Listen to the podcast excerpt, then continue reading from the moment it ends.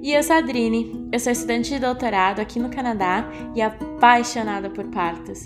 Eu gostaria de convidar você para aprender um pouquinho, semana a semana, sobre essa imensidão que é gestar e parir.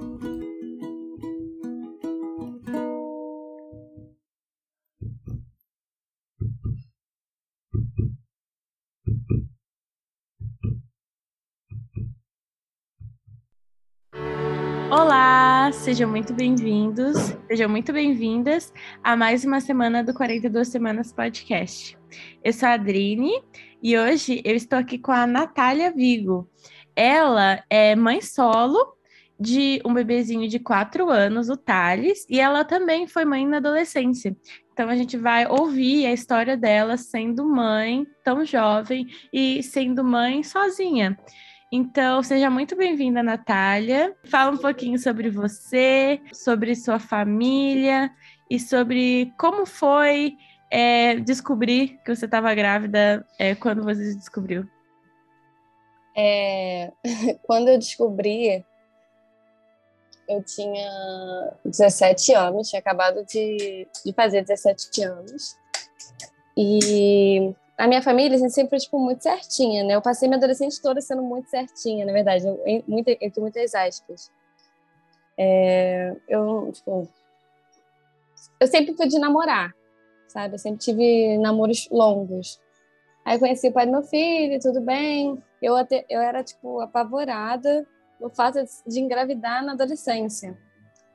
Então, quando eu descobri que estava grávida, foi o maior surto da minha vida, podemos dizer assim porque foi mesmo. É, eu senti o meu mundo acabando, desabando.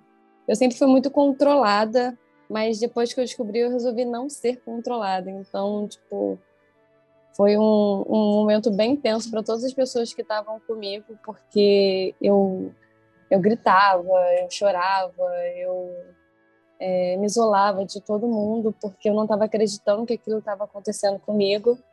E e sentia, tipo, isolada mesmo, desamparada.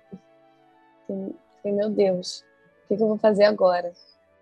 E eu ainda estava na, na, no ensino médio, no terceiro ano do ensino médio, então eu tinha que frequentar a escola ainda. Então foi mais aterrorizante para mim, porque eu fiquei com medo do que as pessoas fossem falar, como as pessoas fossem me ver. E eu sempre odiei ser o centro das atenções, então eu fiquei achando aquilo um caos. Foi assim que eu escondi a minha gravidez durante o meu ensino médio todo. Eu consegui esconder, tipo, eu descobri a minha gravidez em maio. Só que eu sou muito magrinha, então eu não fui tendo barriga, sabe? Eu consegui, tipo, passar o ensino médio todo tranquila, sem ninguém saber que eu estava grávida. E e você falou da sua família, né? Como é que foi a, a reação do, dos seus familiares que estavam próximos a você? E me chamou a atenção você falar de controle, né? Que você era sempre controlada e você tomou essa decisão de eu vou deixar qualquer emoção que estava me passando, eu vou sentir completamente? Ou foi uma coisa de você simplesmente não sabia como agir, você estava instintivamente fazendo o que você precisava fazer naquele momento? Eu deixei as emoções virem, porque por mais que eu tivesse, tipo assim, eu, eu não. A minha família, a gente não tinha problemas seríssimos, sabe, antigamente. Então, eu, eu sabia lidar com os, os pequenos problemas de boa e, e me controlava. Tipo assim, não chorava, não gritava, tentava entender o lado do outro. Mas aí, depois que eu descobri, eu falei, ah, vou deixar vir. Falei, eu vou. Todo ódio, toda angústia que eu tô sentindo, eu vou, vou expor. Então, tipo, eu gritava de verdade, tipo, eu não quero, eu não quero. E eu cheguei a quebrar um vaso de planta. Foi, foi muito pesado a época. É, eu chorava todos os dias, então eu só deixava vir todas as emoções, tipo, toda a frustração, do tipo, porque como é que eu consegui deixar isso acontecer, sabe? Eu me senti extremamente culpada. E a minha família, quando recebeu a, a notícia, tipo, meus pais são separados, eu contei primeiro para minha mãe. Eu sempre tive muito apoio da minha família é, em relação a tudo. Então, quando eu contei para minha mãe, não foi uma coisa horrível, ela não lidou de uma forma ruim. Na verdade, eu falei para ela que eu não queria ter e eu queria que ela me ajudasse, não sei como, né? Estamos no Brasil, como é que a gente ia conseguir fazer isso? Eu falei, eu queria que você me ajudasse a não ter. É... Aí ela falou assim: Você tem certeza? Vai ser uma alegria para a família. Aí eu, eu fiquei, tipo, assustada com a reação dela, né? Porque eu achei que fosse super recriminada. E não fui, né? Ela ainda queria que eu tivesse, e o pai do meu filho também queria é, que eu tivesse o filho, né? Mas, mas eu não queria de jeito nenhum. E eu também entrei no momento de maior. Tipo, eu, eu me senti, tipo, entre muitas aspas, violada, porque eu fiquei assim, como é que eu não tenho controle do meu corpo? Como é que alguém tem que decidir para mim que eu vou ter que ficar com uma coisa, uma coisa, meu filho no caso, que eu não quero, sabe? Eu falei assim, como assim? Eu estou num lugar que eu não posso escolher o, o meu futuro, porque tipo assim, você ter um filho é você escolher o seu futuro, né? Então eu fiquei, por como eu não vou conseguir escolher se eu quero ou não? Eu vou ter isso para sempre. Era isso que eu pensava, sabe? Eu me deixar, me deixar mais esperada ainda. É, então, foi muito, muito doido. E também, na época, é, o pai do meu filho, de início, aceitou muito tranquilo, só que ele tinha, ele tinha problemas é, emocionais, né? Ele meio depressivo, ansioso, e ele nunca teve uma vida fácil, na verdade. Ele, ele sempre teve problemas. Então, era, entre aspas, mais um problema e eu resolvi surtar, falando que eu não queria ter um filho dele. Então, ele entrou numa uma depressão e sumiu por duas semanas, na época. Antes de eu resolver surtar de vez, ele sumiu por duas semanas. Ele aparecia às vezes em casa, só que não falava comigo direito, aí saía, aí não falava comigo direito e saía de casa, e eu ficava sem saber o que fazer, sozinha, me sentindo sozinha, porque eu só conseguia confiar nele, eu só queria falar de. Eu não queria falar de gravidez com ninguém, na verdade, mas ele era a única pessoa que me sentia confortável para a gente tocar no assunto. Então, foi um mix de coisas, aconteceu muitas coisas naquela época. Nossa, me surpreendeu muito que a sua família te apoiou, né? Normalmente a gente ouve a história oposta, né? Que a família é a fonte de, de angústia, de brigas, de intrigas. E fico muito feliz que você teve esse apoio da sua mãe é, nesse momento tão, tão sensível para você, né? E, e aí, quando que você tomou essa decisão de continuar com a gravidez? Aconteceu alguma coisa? Você teve, teve alguma reflexão muito importante para você entender qual seria o seu plano dali para frente? Porque você estava, de certa forma, de negação, né? Principalmente na escola, é, escondendo. Então, não aconteceu nada. É, e eu não aceitei, na verdade. O que aconteceu foi que eu pedi ajuda para minha mãe e para o pai do meu filho para conseguir tirar. E ela falava que não estava conseguindo. Tipo, ela mostrava que as clínicas clandestinas que ela conhecia não funcionam mais. E ela também estava muito insegura, né, de botar numa situação dessa, ou acabar acontecendo uma tragédia. E então, tipo, foi passando o tempo, foi passando o tempo e não teve mais como fazer nada. Eu escondi a minha gravidez até os sete meses. meses. E eu tava, foi até a época que eu saí da escola. Assim que eu completei, saí da escola, completei sete meses, foi quando a minha barriga começou a crescer, tipo, muito a ponto de eu, de eu não conseguir esconder. Então, tipo, eu escondi mesmo a, a, o ensino médio inteiro. E quando nasceu, as pessoas não entenderam nada. Mas até o meu nono mês é, de gestação, eu também não queria. Eu estava aceitando. Depois que eu contei para as minhas amigas, as amigas próximas, eu comecei a ver aquilo ali como uma coisa mais real, apesar de já ter feito um choval inteiro, é, ter comprado todas as roupinhas, bercinhos, coisa para o quarto, eu ainda não estava feliz com aquilo. Eu passei a minha gravidez inteira infeliz. É, muito infeliz comigo mesma. A minha família me deu um apoio realmente surreal, que não se encontra em qualquer lugar. Até meu pai me deu um apoio. Ele falou: Ah, minha filha, não tem o que fazer. Você vai ficar um ano parada, mas depois você pode voltar a estudar. É, aconteceu e, e é isso. Então, tipo, eu realmente tive um apoio muito bom da minha família, mas só que eu me cobrava absurdamente. Então, o meu problema mesmo foi comigo. A decepção foi comigo. Entendeu? Porque é... eu... A mulher se cobra muito, né? É, é sempre, a gente é, aprende, a gente cresce sendo é, pedida que a gente tem que ser perfeita, né? Que perfeição é a nossa métrica, tem que fazer tudo direitinho, tem que ser uma boa aluna, tem que ser uma boa filha, tem que arrumar casa, tem que cuidar das crianças, da família quando é, alguém precisa.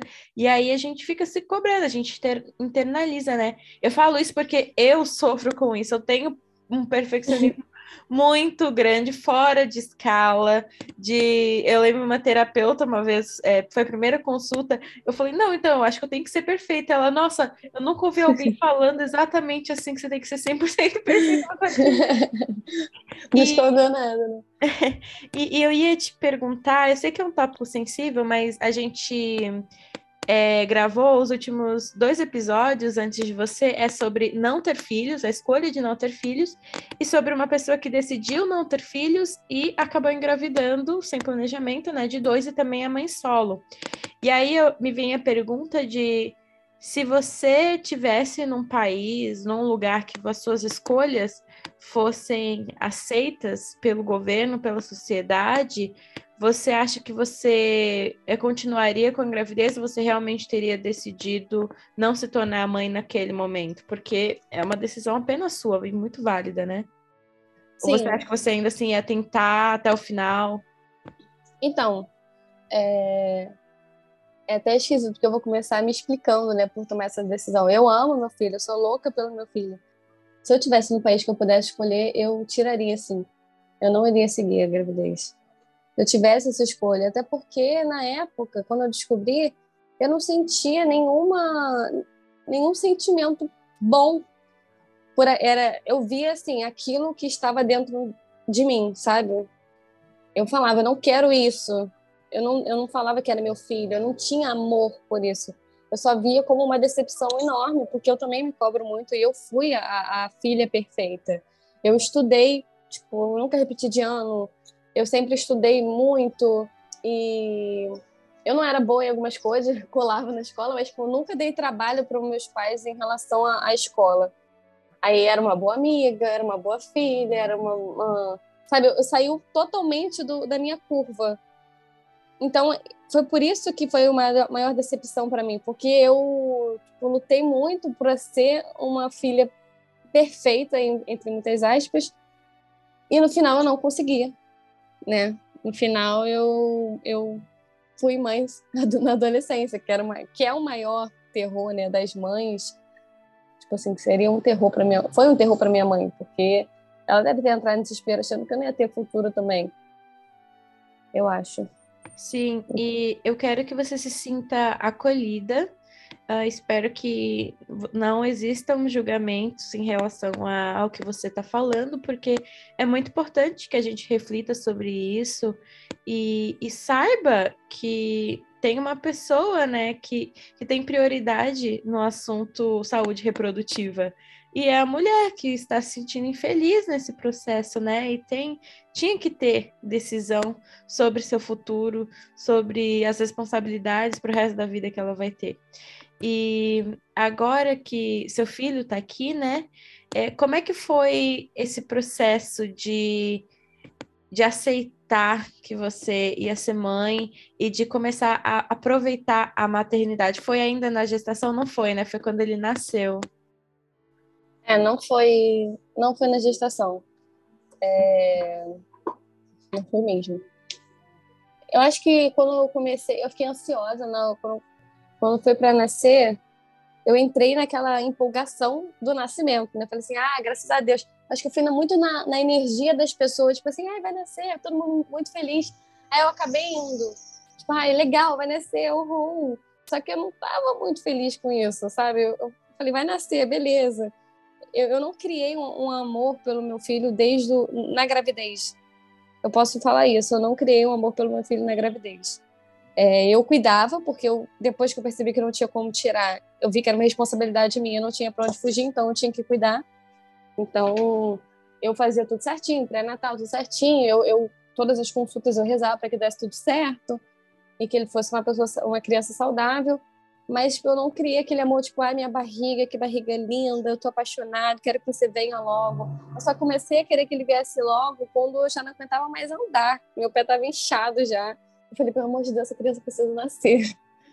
Aí, tipo, naquela empolgação de nascer, eu fiquei, ah, escolhi né, o parto normal, inclusive. É, depois que eu aceitei que eu ia ter um filho, comecei a pesquisar as coisas e fui a fundo sobre evolução, sobre partos, qual seria o melhor parto. Eu decidi que o melhor parto seria o normal mesmo. Então, eu fui para um, um, hospital público que me desse um parto humanizado, pro, tudo para ficar tranquila, né? Aí fui fazendo, eu fui tentando parto normal. Inclusive, a história do parto também é uma história pesada. Então, eu, eu não tive uma gravidez tranquila, não tive um, um parto tranquilo, porque o meu filho, quando deu 41 semanas e um dia, que já chega a ser quase uns 10 meses, assim, é, eu fui internada para fazer indução. Tipo assim, eu aceitei, falei assim, não, eu quero fazer indução porque eu quero que essa criança nasça logo. Aí fui pro Alzira Reis, que é aqui em Niterói, que tinha um parto humanizado e de indução. Aí me internei tipo, no dia 6. Aí não senti nada, não senti contração, não senti nada. Tinha uma moça do meu lado que estava fazendo a mesma coisa que eu, passou a madrugada sentindo dores absurdas, coitada. E eu dormindo tranquilamente no hospital. Eu e o pai do meu filho assistindo Netflix no hospital e a, a mulher do meu lado sofrendo. Aí no, na manhã foi outra outro comprimido para indução e foi quando eu comecei a sentir contração, né? Aí eu já falei, ah, agora vem. Fiquei muito feliz, falei, eba, vem. Aí me botaram na sala do pré-parto. Aí eu já sentia contrações absurdas, eu não conseguia ficar deitada. E era um, um calor do Rio de Janeiro, do carnaval mesmo, fevereiro. Então, tipo, tava muito quente. Tinha ar-condicionado no quarto, mas só que tava me dando uma contração absurda. Aí tinha um chuveiro com água quente para poder aliviar, e eu ficava lá. Aí eu, ai, tranquilo. Aí eu ficava sufocada. Aí saía, ia para o quarto gelado, aí vinha contração, aí eu voltava para o chuveiro e ficou assim a madrugada toda. Fora o, os exames de toque, né, que são horríveis. A pessoa enfia um dedo em você e você está com uma contração. Na maioria das vezes, as pessoas esperavam a minha contração passar, os enfermeiros. Mas acabou que é, teve um plantão que não. A, a mulher foi bem rude comigo. Na verdade, depois de estudar bastante, eu percebi que eu sofri é, violência obstétrica, tanto tipo verbal quanto física também, é, porque a vou chegar nessa parte. Antes eu tomei, eu aceitei a ocitocina artificial e foi a pior dor da minha vida. Você sente uma contração a cada cinco segundos e você não consegue respirar. E eu gritando, pai meu filho, pede para tirar isso de mim, pelo amor de Deus, eu vou desmaiar, vou desmaiar, vou vomitar, vou vomitar. E ele pedia e não via ninguém. Ele pedia e não via ninguém, e eu simplesmente saí do quarto e comecei a gritar no, no corredor. Eu falei: Oi, oi, alguém me ajuda. Aí a moça, o que, que houve? Eu falei assim: tira isso de mim, pelo amor de Deus. Aí ela, eu já chamei alguém para tirar. Eu falei, aí eu falando: tira, tira. Aí vieram, tiraram. Aí esse foi o plantão mais tranquilo, que veio um médico e falou: Ah, eu já falei para não colocarem essa coisa do demônio. Ele usou exatamente essa, essa palavra. Que existem vários métodos para poder adiantar uh, o parto, mas esse não é bom. Aí ele foi e descolou a placenta, que também não foi um método muito legal. É colocar o dedo e, e descolando literalmente a sua placenta. É, e foi na verdade, não é a placenta, né? A placenta ela fica lá em cima do, no fundo do útero, né? Seria mais próximo aos seus seios. É o descolamento de membranas, é da membrana do saco que envolve o bebê, que ele fica grudadinho no colo do útero. Aí o que, que eles fazem no descolamento de membrana? Ele separa essa região do, do saco que está envolvendo o bebê da sua do seu colo do útero e aí dá espaço para alguma coisa acontecer, para o colo começar a apagar, né, a ficar mais fino e a dilatar. É, é isso. É, eu não sabia. Eu usei mais por, por conta da, da palavra que ele usou mesmo, descolamento não, de problema. placenta. Só para esclarecer, para você mesmo poder saber, né? Eu não falo besteira também. Aí foi isso que aconteceu, mas logo depois eu foi uma dor tão absurda que eu vomitei. vomitei e também, tipo, é, sai muita secreção de você nessa época, nessa época, nessa, nesse evento, né, que é o, o parto. Então aí eu já decidi também, vou ficar só com roupão, porque toda hora a gente tinha que, que abaixar a calcinha para ter um exame de toque. Então eu, eu já estava, tipo, decidi o meu fim ali. Aí passou a madrugada, eu não conseguindo dormir direito, mudou o plantão para o plantão da Mariana, doutora Mariana, lembro dela sempre. Ela chegou falando que ia botar o citocina artificial de novo. Eu falei, não, você não vai colocar. Aí ela, mas é para adiantar, vai, daqui a pouquinho você vai você vai conseguir parir, porque eu já estava com 5 de dilatação. Já não ainda, né? Porque demorou muito, horrores. Aí, tipo, eu comecei o, a sentir contração 9 horas da manhã do dia 7 e 10 horas da manhã que meu filho foi nascido, 10 horas da manhã do dia 8. Então, eu fiquei, tipo, 24 horas em trabalho de parto. Mas também só nasceu porque eu pedi para ela fazer uma cesárea. Eu falei, você não vai colocar é, ocitocina artificial, porque eu não quero. Eu, eu já colocaram, eu, passei muito mal. E a gente estava meio estressado, então o pai do meu filho falou, tipo, um palavrão na, na hora que falou, não, não vai botar essa porra, não. Ela se sentiu super ofendida com isso e falou, vocês estão muito estressados. Eu vou dar um tempo para vocês relaxarem e depois eu volto. Mas é óbvio que eu tô estressada. Eu tô 24 horas sentindo dor, sem dormir, com uma contração absurda. É óbvio que eu tô estressada, é óbvio que ele tá estressado, ele tá dormindo no chão, porque ele não pode deitar na cama. Ele não tá comendo nada direito, porque ele ficou todo momento dentro do quarto comigo. É óbvio que ele tá estressado. Como é que ela não entendeu isso? Ela saiu, aí depois ela foi pesquisar como é que foi a minha noite e falou: é, eu percebi que vocês já passaram por muita coisa, então eu vou preparar a sala do da cesárea. Aí eu falei, tá bom. Ela falou assim, mas você vai ter que esperar fazer outros partos. Aí eu, tá. Aí ela me fez esperar bastante tempo, que não foi nem 10 horas da manhã que ela tava falando comigo, acho que foi umas 9 horas, e meu filho foi nascer 10. Eu esperei uns três partos normais acontecerem, naturais, para ela preparar a sala para mim. E quando foi nascer o meu filho, ainda era uma maternidade escola. Eu ainda tive a cabeça de esperar a moça explicar como é que era colocar uma anestesia. Eu falei assim, ah, eles estão aprendendo, vou deixar eles aprenderem então, já estou sentindo dor. Aí ela foi, aplicou anestesia. Aí eu relaxei, quase dormi, porque eu estava exausta. Eu falei, não, tem que ficar acordada para ver meu filho nascendo.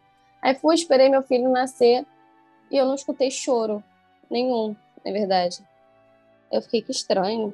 Aí nasceu, esfregaram né, a criança na minha cara, inclusive eu tenho uma foto disso, do meu filho conseguiu tirar. Esfregaram o, o Thales, meu filho, na minha cara. E eu achei esquisito, porque meu filho estava meio roxo e não estava com som nenhum e parecia que tinha líquido no nariz dele. Aí eu escutei o enfermeiro falando: tem que aspirar de novo. Eu falei assim: ah, tudo bem. É isso que aconteceu então. Tem que aspirar ele. Aí relaxei, acabei dormindo.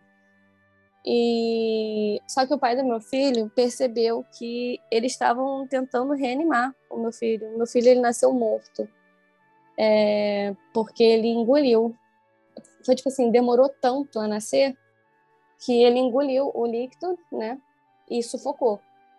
Então, na hora de nascer foi a hora exata, foi a hora perfeita para ele nascer, para ele conseguir ser reanimado, porque senão, no caso, eu não ia ter filho no momento foi reanimado e assim que perceberam que o Otávio, né, que é o pai do meu filho, percebeu que assim que o Otávio percebeu que ele estava sendo reanimado, tiraram ele da sala. Aí depois eu fui, eu só lembro de acordar já no quarto e me falarem que meu filho nasceu com um problema de respiração, que ele não estava conseguindo respirar sozinho, que ele estava no oxigênio. Eu falei, mas é, é grave? Aí ela falou assim: não, não é. Mas, tipo, não me deu nenhuma certeza do que estava acontecendo e nenhuma, tipo, ela não soube dizer se era grave ou não. Ela só tentou amenizar. Eu queria te fazer uma pergunta, na verdade. É, ele, porque você falou que você recebia muitos toques. Isso até não é recomendável, né? Tem pessoas que não precisam de toque nenhum durante o trabalho de parto. No caso, como você estava sendo induzida, faz sentido, assim, na admissão, para você acompanhar, mas toques excessivos são caracterizados, né, como você mesmo disse, como violência obstétrica. Mas você você notou que eles faziam a, a ausculta do coração do bebê, eles faziam com é, bastante frequência, do jeito que precisava ser feito? Sim. É, eles escutavam o coração do Thales toda vez que vinham, toda vez que ele fosse, é, eles vinham fazer, toda vez que eles vinham fazer o exame de toque, eles faziam, né, a escuta do coração, porque via uma contração, aí via como é que estava o coração dele na, na contração, né, porque se tivesse uma, uma baixa, eu acho que na arritmia, não sei, tinha que ser cesárea, foi o que aconteceu com a moça que estava do meu lado, tipo, a filha dela não aguentava as contrações, aí precisou fazer uma cesárea, porque, tipo, não ia aguentar o, o parto natural, eu acho que foi isso.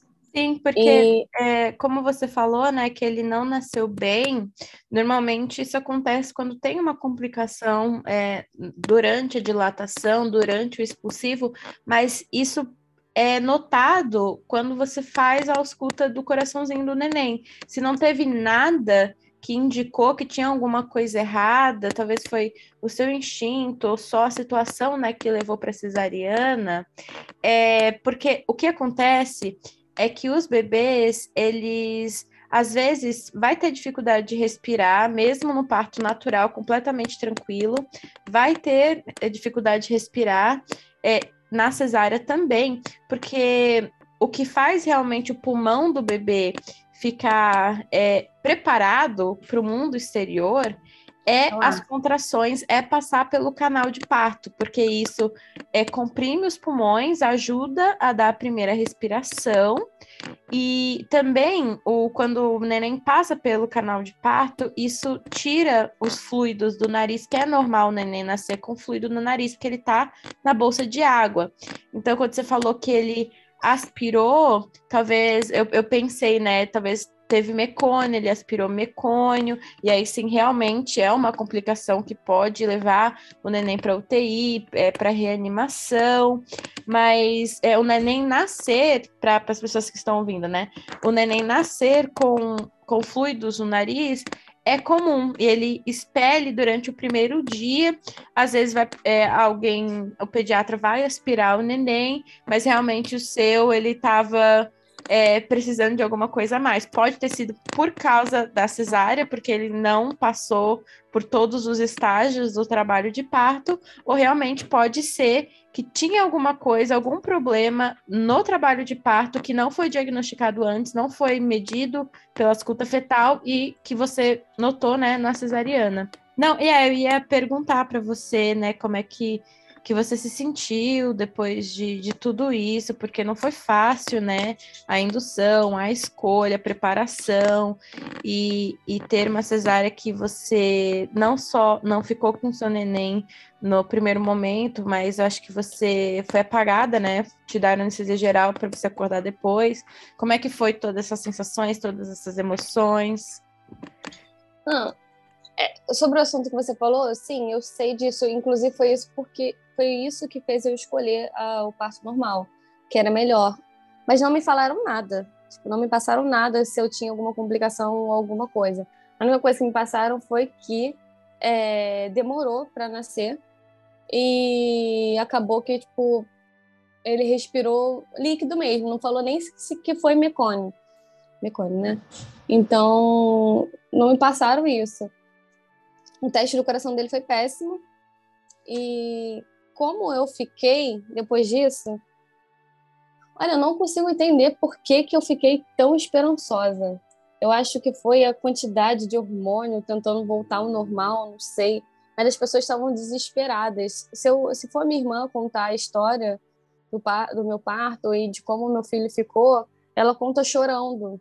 O pai do meu filho, não tem como, mas é, minha mãe for contar, conta chorando. Mas eu conto, tipo, tranquila, sabe? Porque enquanto estava todo mundo desesperado, eu só ficava, não, tá tudo bem, ele vai ficar bem. Eu não sei se é porque tentavam me passar essa tranquilidade, e eu não estava conseguindo ver o real, a real gravidade que era, né? Porque meu filho não estava respirando sozinho, meu filho, meu filho foi reanimado, meu filho nasceu morto, na verdade.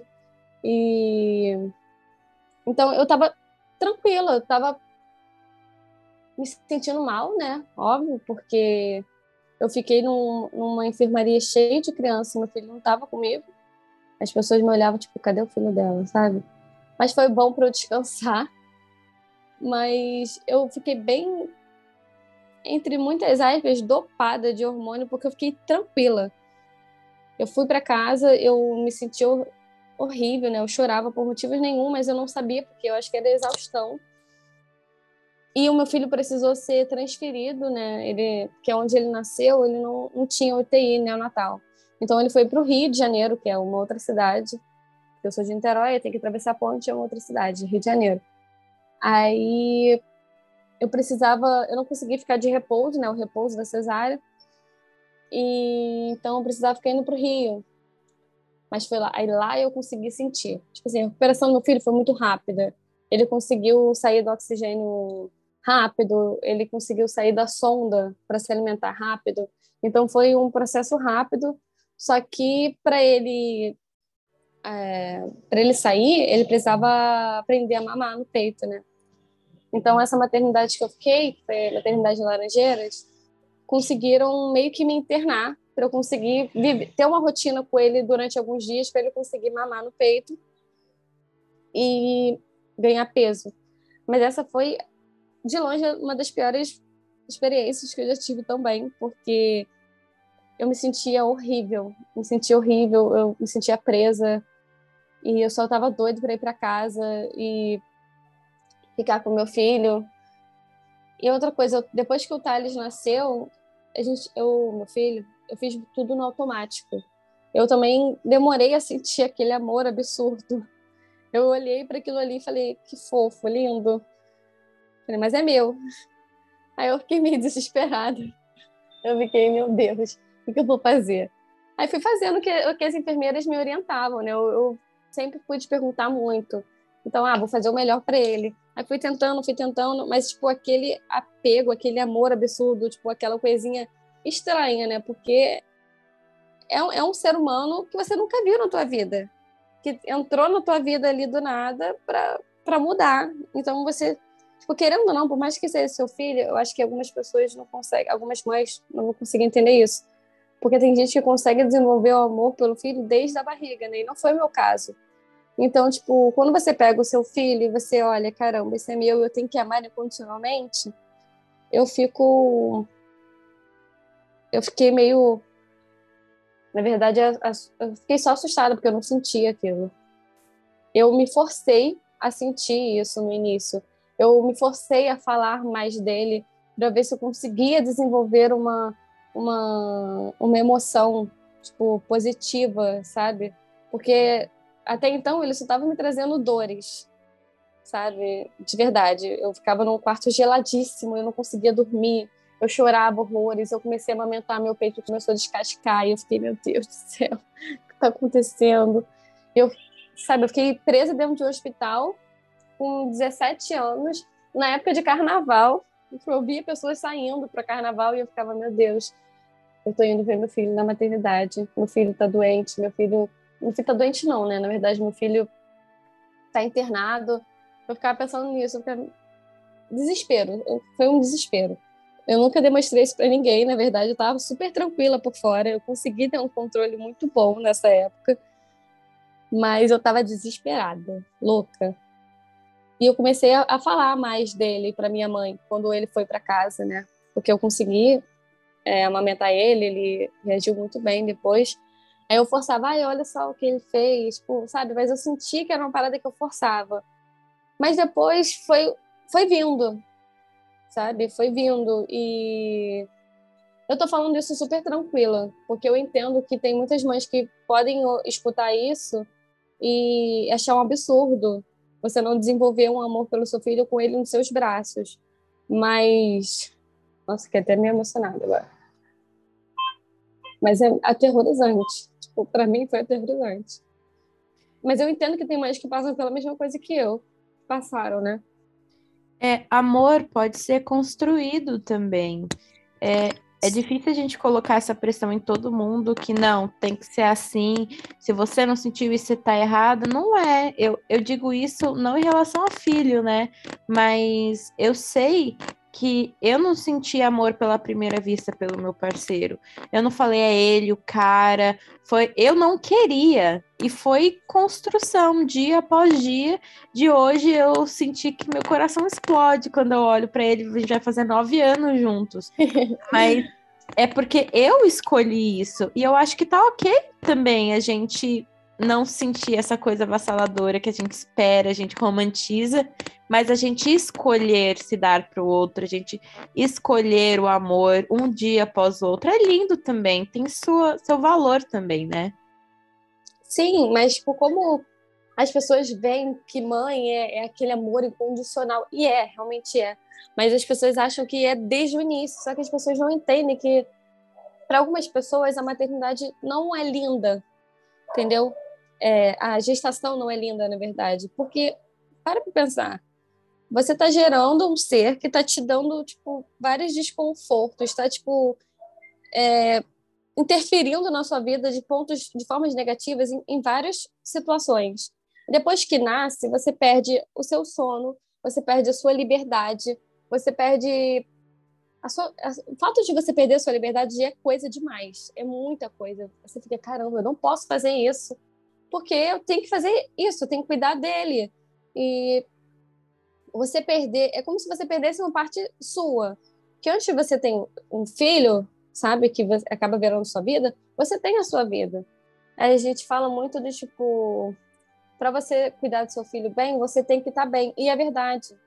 É, então, eu não estava bem. Tipo, tinha minha vida de Natália mesmo, Natália mulher, que não era mais a mesma, tipo, eu não tinha mais o controle dela. Então é, é, é, tipo assim, olhar e falar: caramba, um serzinho estranho tá aqui do nada, agora a responsabilidade é minha e ele vai interferir na minha vida, vai tirar meu sono, vai tirar minha liberdade, eu não vou conseguir estudar tão cedo.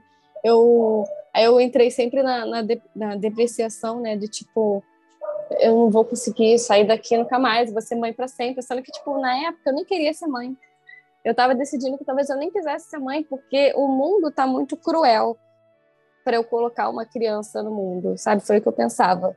E acabou que aconteceu.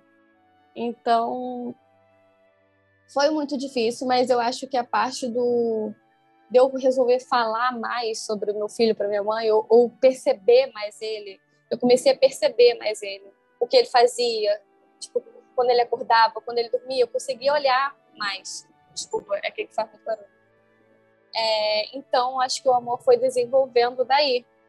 E, e eu, tipo, não demorou muito. Foi, eu acho que, mais dois, um mês depois em casa, eu já, já conseguia sentir o amor incondicional, sabe? E realmente é um amor mara maravilhoso. É o melhor amor do mundo. O amor de mãe é o melhor amor do mundo. E é o mais aterrorizante. Eu sempre falo isso, porque você ama tanto, tanto, que te sufoca e você fica, meu Deus do céu, se, se eu perder essa. Eu sou muito. eu tenho ansiedade e às vezes eu, penso muito pelo lado negativo. Eu fico, se eu perder essa, essa criança, eu acho que eu, eu me perco totalmente. Eu, eu não sei, eu morro. Eu penso nisso agora, é como se o meu combustível fosse ele. É muito bom. E eu fiquei feliz, né, de conseguir ter esse amor depois. E logo depois eu conheci, conheci não, uma menina que estudou comigo, que também foi uma bem, bem nova. Ela veio conversar comigo, falar como foi para você. E ela falava, é, eu não sei se você vai me entender direito, mas eu não consigo sentir amor pelo meu filho. Eu falei, cara, fica tranquilo, porque eu também não sentia. Eu consegui, e isso me fez muito bem. Eu, eu passar por isso e, e vir uma pessoa que está com uma situação muito parecida com a minha e sentir as mesmas coisas. Tipo assim, eu também me senti acolhida por ela. Eu fiquei, tipo, cara, ainda bem que não foi só comigo. Eu sabia que não era só comigo, só que uma pessoa próxima veio e me contou a mesma situação, sabe? Eu fiquei, tipo, aliviada. É. Aí eu aliviei ela, falei, cara, fica tranquila. Porque realmente não. É a mesma coisa que eu falei aqui, eu falei para ela, não tem como a gente às vezes não tem como a gente amar um ser que está aqui interferindo em pontos muito negativos na sua vida, tipo, sua liberdade. Hoje em dia ela é louca pela filha dela também, e a gente compartilha várias dicas, é muito legal. Eu fico feliz com isso. Ah, eu fico também. que você achou sua comunidade. E, e aí, daí para frente, né, desse um mês que você sentiu esse amor condicional, é, foi ficando mais fácil para você emocionalmente e tal. E como é que você virou mãe solo? Você já era desde que você saiu da maternidade? Então, não, eu não era desde que eu saí da maternidade. A gente ficou junto e até uns dois meses assim, eu tava me sentindo muito bem. Depois que eu descobri o amor, eu estava me sentindo muito bem. E só que minha relação com o pai do meu filho não era uma relação boa. Assim, a gente se amava incondicionalmente, mas só que era um relacionamento muito abusivo em ambas as partes. Porque ele tinha uns transtornos, né? Ansiedade, depressão. Ele não sabia lidar com os sentimentos dele, então ele fazia muita besteira, sabe? Na vida dele, com as, com as pessoas da família dele Tipo, ele era expulso de casa várias vezes, ele arrumava confusão na rua, ele, tipo assim, não estudava, matava aula. Então, tipo, na época, isso era um problema muito grande. Ele sempre. E o pai dele é muito. Era muito rígido, né? Mas por conta da história dele, sabe? O pai dele deu tudo para ele. Eles eram muito pobres. E do nada, o pai dele resolveu. Do nada, não, né? Por necessidade, o pai dele resolveu trabalhar muito para poder bancar os quatro filhos, porque são quatro filhos. Então, o Otávio não, não dar essa, esse retorno para ele era decepcionante. O pai dele que saiu da, de uma pobreza, sabe? Colocando ele numa uma das melhores escolas do Rio de Janeiro, que na época era o Pense, sabe? E ele não dava valor a isso. Tipo, ele não estudava, sabe? O pai dele fazia tudo e ele não correspondia. E eu, que era a certinha, não sei porquê, achei. Achei não, fiquei loucamente apaixonada por ele. Achei que, tipo, tinha que ajudar. Então, eu tentava sempre alertar ele, falar, cara, olha só o que você está fazendo, olha a situação que você está se metendo, olha só o que seu pai está fazendo por você em relação a isso, em relação àquilo. Mas ele, ele não ligava para isso, sabe? ele sempre queria fazer o dele. E tudo bem o dele não seguia a reta, né? Não seguia o, o cronograma, mas mas tipo assim, ele não ele só dava problema. Essa era o, o nesse quesito, na verdade, ele dava muito problema. Sim, então, aí você decidiu que como não, não. esse exemplo, você iria é, criar o neném sozinho, maternar apenas você? É, porque ele começou a ser um péssimo pai, sabe? Eu fazia tudo sozinha. Tipo, ele não estava se dando mais bem com a minha mãe, entendeu? A gente já estava morando junto. Ele não estava se dando bem com a minha mãe porque ele nunca conseguia ter uma relação boa com ninguém. Porque ele sempre fazia muita besteira. Eu tentei fazer um resumo, mas eu não consegui.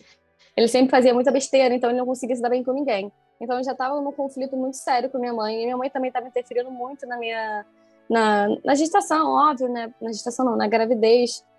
Na gravidez não, desculpa. Na criação do Thales, porque ela, acho que ela via que eu realmente não sabia de nada e ela queria ajudar. Só que aí ela interferia, ele não gostava, e ficava aquela rixa, aquela, aquela situação pesada dentro de casa. Ele já não estava fazendo nada, e foi quando tipo, eu virei para ele e falei, cara, vamos terminar.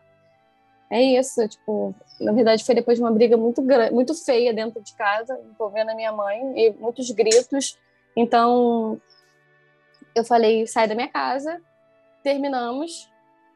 E eu senti que, nesse momento que eu terminei, eu me senti a melhor pessoa do mundo. Eu falei, caramba, eu sou muito poderosa. Eu consigo ser mãe sozinha e, e me sentir bem comigo mesma. Porque depois que eu descobri o amor, minha autoestima ficou ótima. E eu mandei o pai do meu filho embora e fiquei super feliz, porque eu achei que eu ia conseguir dar conta de tudo.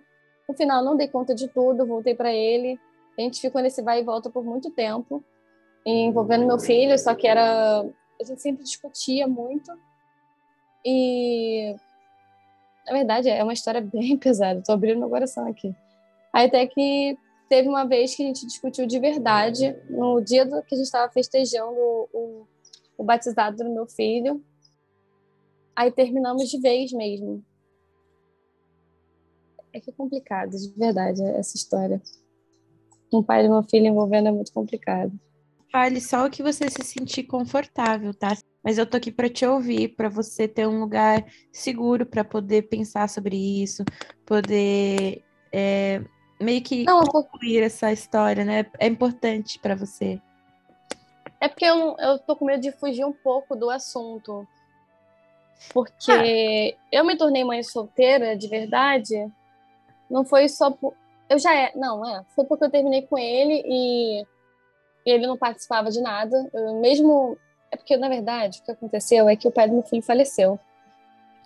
Ah, entendeu? Entendi. É. Ser mãe solteira sempre foi muito difícil para mim e também foi mais uma decepção comigo mesma. Eu acho que eu me cobro muito mesmo, tô percebendo agora. Foi uma decepção muito grande é, ter um pai que não fazia nada para o meu filho eu entrar nas estatísticas brasileiras que eu faço de ser mãe solteira que cuida do filho sozinha e o pai não faz nada. Eu achei vergonhoso, sabe? Eu falei, tipo, cara, eu, eu fui mãe nova e o pai do meu filho tá nem aí pro filho dele. Não emocionalmente, sabe? Porque ele realmente, ele era louco pelo filho dele, só que ele tinha tantos problemas com ele mesmo que ele ele deixava isso passar por cima, sabe? Ele não conseguia ter um, uma ser tão presente depois que eu terminei. Ele passava uns dois meses sem ver o Thales. Ele não dava, nunca deu dinheiro para nada. Nunca deu dinheiro para nada para comprar fralda, comida, nada. Nunca deu dinheiro para nada. Eu sempre fui, fiz tudo sozinha e tipo, com 17 anos, eu também nunca tive uma condição financeira muito boa. Então, tipo, eu me virava nos 30. E eu achava, tipo, vergonhoso o fato do, dele não, não ser participativo, sabe? Mas eu amava ele de uma forma absurda. Eu não sei porquê. Eu sempre amei muito o pai do meu filho. Então eu tinha esperança, sempre tive muita esperança nele. Então eu tinha esperança que ele fosse melhorar, né? Ele com ele e um dia ele conseguisse dar conta de tudo. De conta de tudo não, dar conta do filho dele, né, do próprio filho. Mas não foi isso que aconteceu, porque ele tinha problemas com a mãe dele, que é o, o motivo real dele, ser uma, dele ter sido uma pessoa problemática. Então eu tentava sempre entender o lado dele, sempre. Sempre entender o lado dele, mas no final eu ficava sozinha, sabe? Eu ninguém entendia o meu lado de que eu fazia tudo sozinha, de que eu queria viver. Eu, eu comecei a trabalhar com meu filho, ter, tinha sete meses. Meu filho tinha sete meses, eu comecei a trabalhar para conseguir ter um dinheiro. Mas aí eu comecei a conhecer pessoas, né?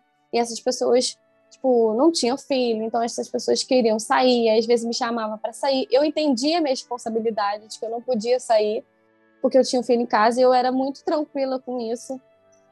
Só que tinha vezes que eu não era. E eu ligava para o pai do meu filho e falava: tem como você ficar com o Thales? Porque eu quero sair.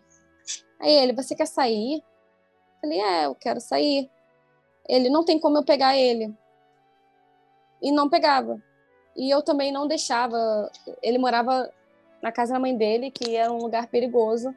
Então eu decidi que eu não ia deixar ele pegar o meu filho para levar para lá. Eu falei assim: você não vai pegar ele nunca para levar ele para lá, é, porque lá é longe de tudo e você não tem dinheiro para se acontecer alguma coisa. Eu, tipo, tinha uma escadaria enorme e eu tinha medo do meu filho sair escalando aquela escada ali e cair e ele não ia conseguir pegar, pedir uma emergência, uma ambulância ou sair correndo porque era longe para poder pegar um ônibus. Então eu falei, cara, você não vai levar meu filho para sua casa porque é meu filho, eu tinha medo de perder. Então eu pedia para ele ir para casa do pai dele para poder ficar com meu filho, para poder tipo sair. Ele falava que não. Aí ele falava que eu era uma péssima mãe. Aí ele falava que que eu não tinha que sair, sendo que eu falei assim, como assim?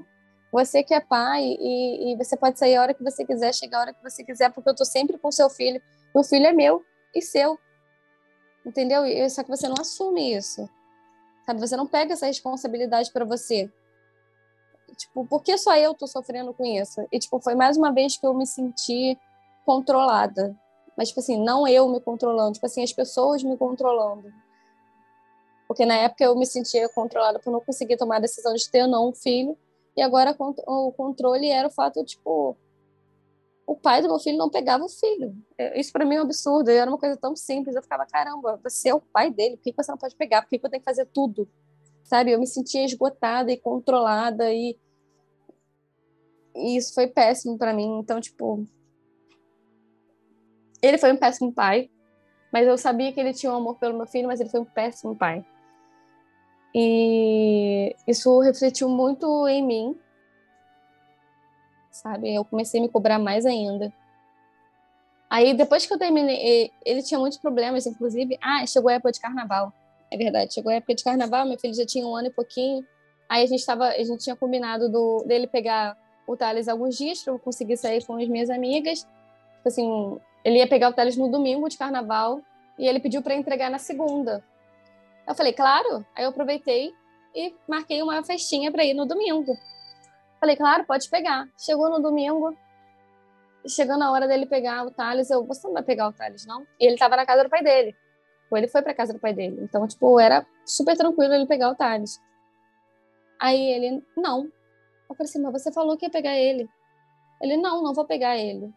É, eu falei assim, cara, eu vou sair. É, eu vou sair, porque você disse, ela, ele meio que falou, o problema é seu. Eu falei assim, você disse que ia pegar ele.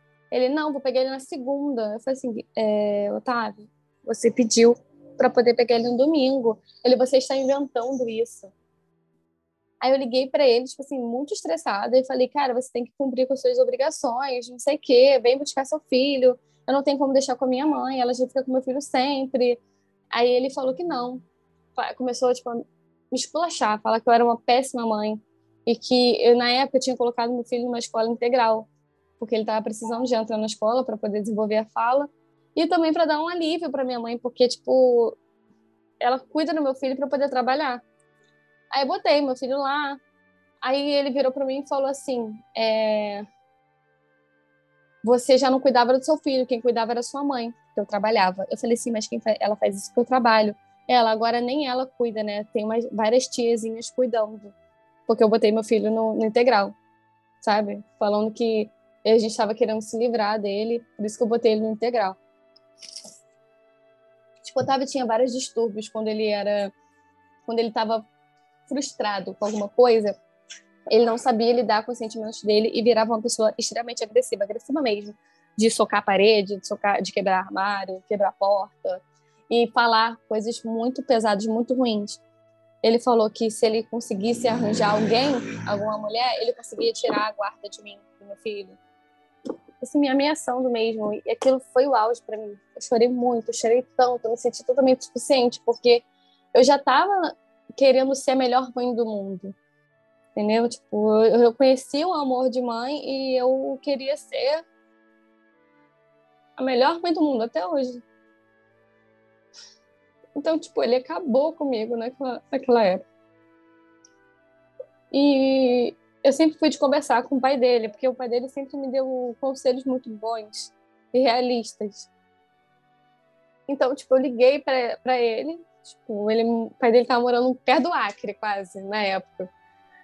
E a gente mora no Rio de Janeiro. Aí, tipo, eu liguei pro pai dele e falei: o Otávio me falou isso, isso, isso. É isso que vocês pensam de mim? Ele, não, Desculpa. Sinta-se abraçada, Natália. Sinto muito. Ele não, de jeito, de jeito nenhum. Não escuta o que ela tá falando. Você é uma ótima mãe e a gente vê muito isso. A gente, é muito, a gente tá muito surpresa do jeito que você tem sido mãe. Aí depois disso, tipo, eu decidi nunca mais, porque mesmo não estando com o pai do meu filho, eu ficava com ele às vezes, a gente saía, sabe? Porque eu sempre gostei muito dele, eu tinha, sempre amei ele. Então a gente saía muito, mesmo eu não estando com ele. Até porque eu, eu era um ponto seguro para ele.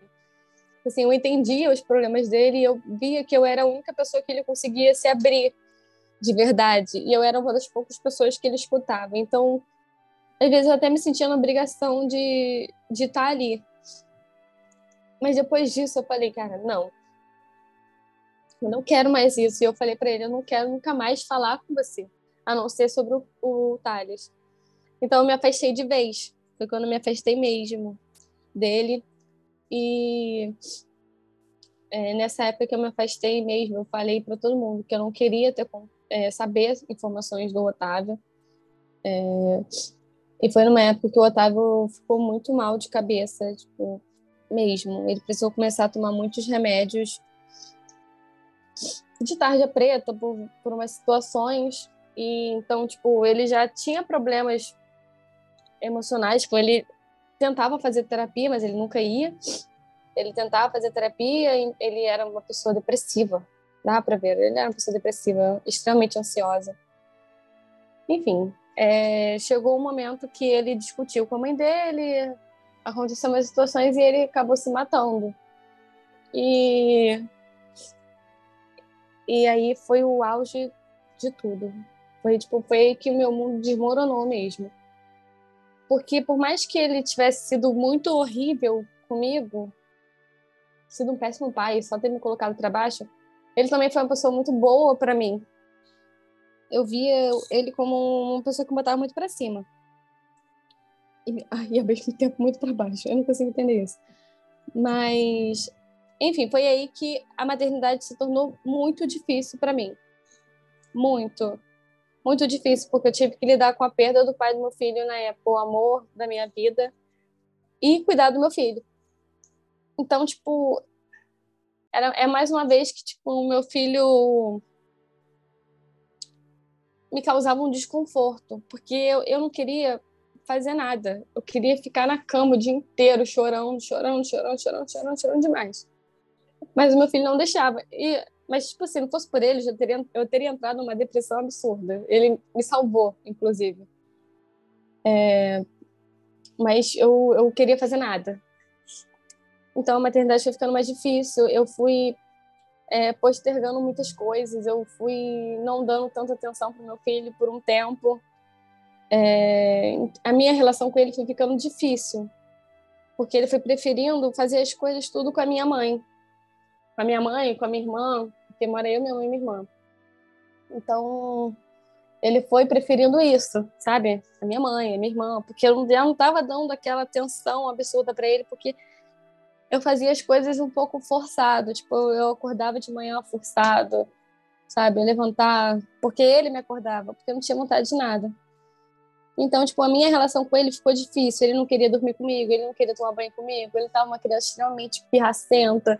E, e aquilo foi me causando um, uma raiva. Eu fiquei assim, meu Deus do céu, por que, que ele tá assim? Ele, assim, como se ele não tivesse sentindo. Eu, eu tipo, eu fiquei. Você não tá percebendo que eu não tô bem? Era isso que eu, eu imaginava, sabe? Ai. E, caramba. É. É. então, tipo, é, foi muito difícil e foi quando, tipo, eu criei uh, alguns traumas. Aí eu foi quando eu percebi que eu precisava fazer terapia. Aí comecei a fazer terapia, só que, tipo, a primeira terapeuta que eu tive não, não me adaptei muito bem. Era meio que, tipo, eu chegava para ela, falava que queria me matar e ela falava, aham. E mais nada. Eu fiquei, eu acho que não, não tá indo, né? Aí não deu, não deu muito certo. Aí eu comecei a trabalhar, porque a época que o pai do meu filho se matou, inclusive, foi na pandemia. Foi assim que a pandemia estourou, foi 2020. Então tava todo mundo em casa. Eu fiquei trancafiada dentro de casa, sem poder fazer nada e sofrendo muito. E, tipo, graças a Deus, a minha casa é casa mesmo, meu apartamento. Então consegui, tipo, ver a luz do sol, aproveitar o meu quintal. Que eu acho que também isso foi uma coisa fundamental para não entrar numa depressão e meu filho ficar mais tranquilo. Mas enfim, aí eu fui fazendo terapia e tal, não, não, não deu certo. Mas a minha relação com meu filho estava muito prejudicada. E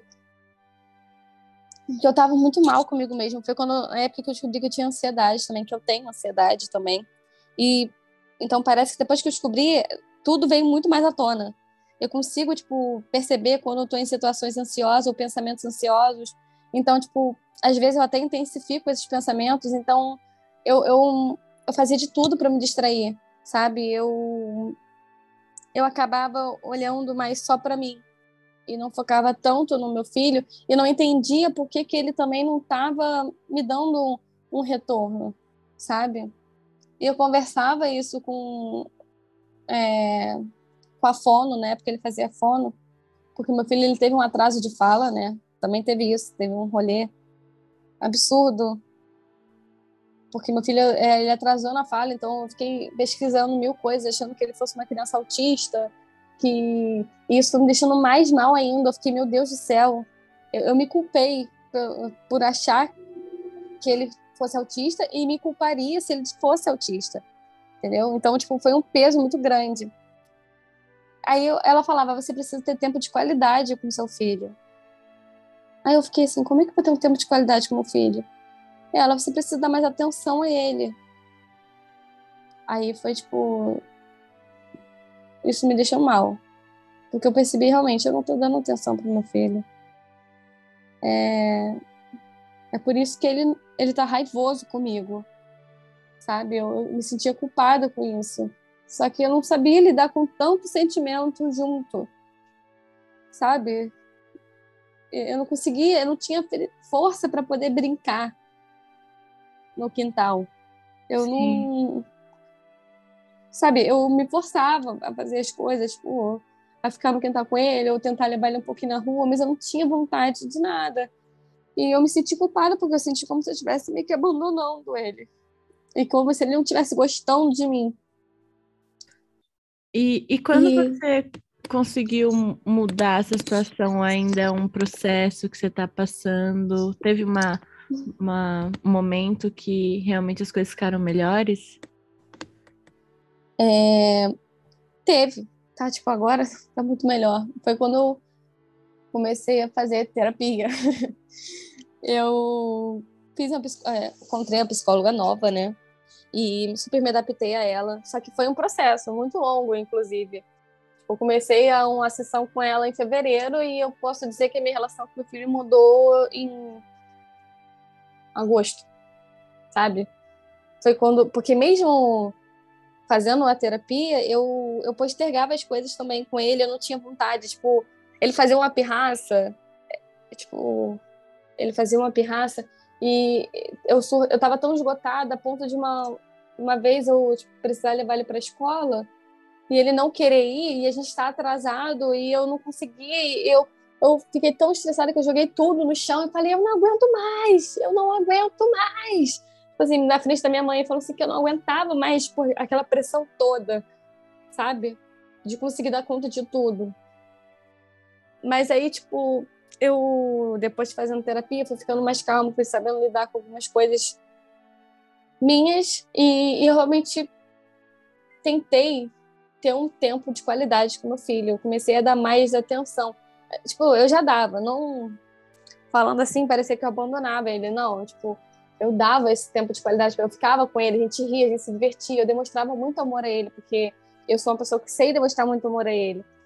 Mas eu não conseguia ter o, o tempo de qualidade de fato, sabe? De sentar, de conversar com ele, de, de dar uma atenção a ele, de ensinar as coisas a ele. E depois que eu comecei a fazer isso, tipo, a nossa comunicação ficou melhor. É, a pirraça que ele fazia antes, absurda, já não faz mais.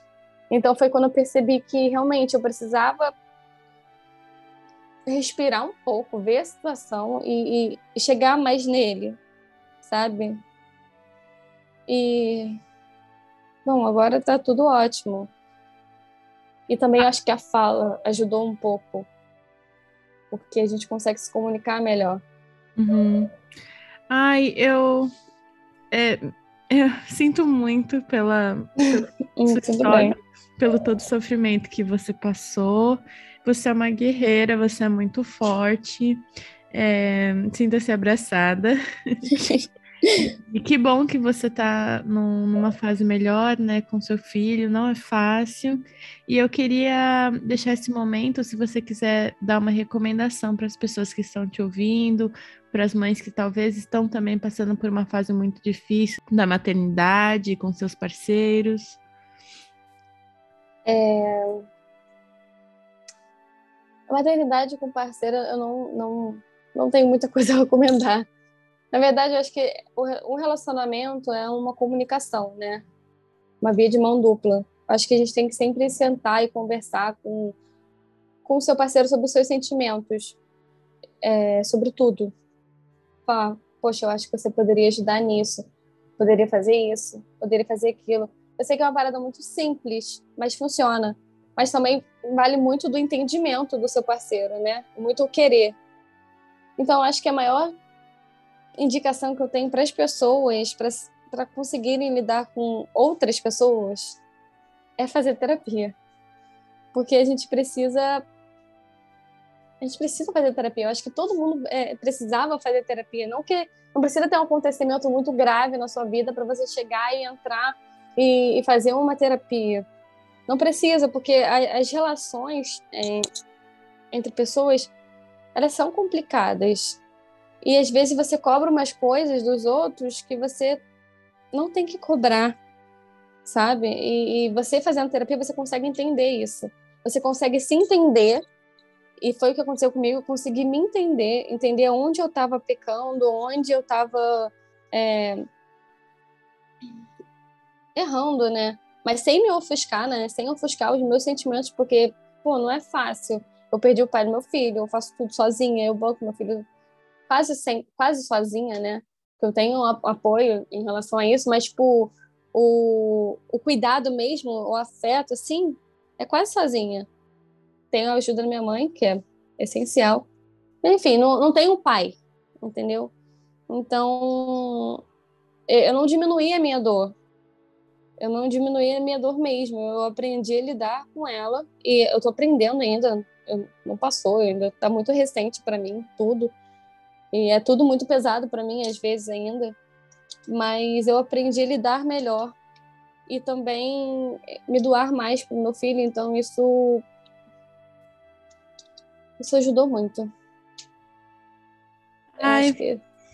Muito obrigada, Natália. Fica a dica aí para o pessoal: terapia é bom, é, terapia te ajuda. É, muito obrigada por vir aqui no podcast, compartilhar a sua história.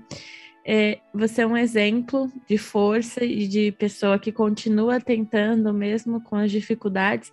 É, a gente não tem outra opção, né? Como mulher, como mãe, como responsável por outra vida, tem que tentar e tem que fazer melhor.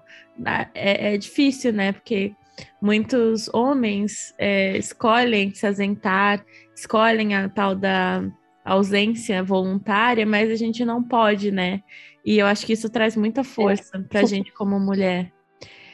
É, então, eu queria te agradecer. É, queria agradecer ao ouvinte que ficou até aqui. Eu sei que foi um episódio longo e difícil, mas espero que vocês tenham entendido e aprendido com a história da Natália. E se ficou alguma questão, se vocês têm algum comentário, essa história não acaba aqui. Vocês podem ir para o Instagram e no post da Natália mandar uma mensagem de carinho para ela, é, falar como você se sente ou se você passou por alguma situação parecida. Isso nos traz força. A gente precisa de comunidade, né? É verdade. É, então é isso. É, um beijo. E até a próxima. E um abraço muito forte para você, Natália. Tchau. Beijo, obrigada. Tchauzinho. Ai, nossa, caramba.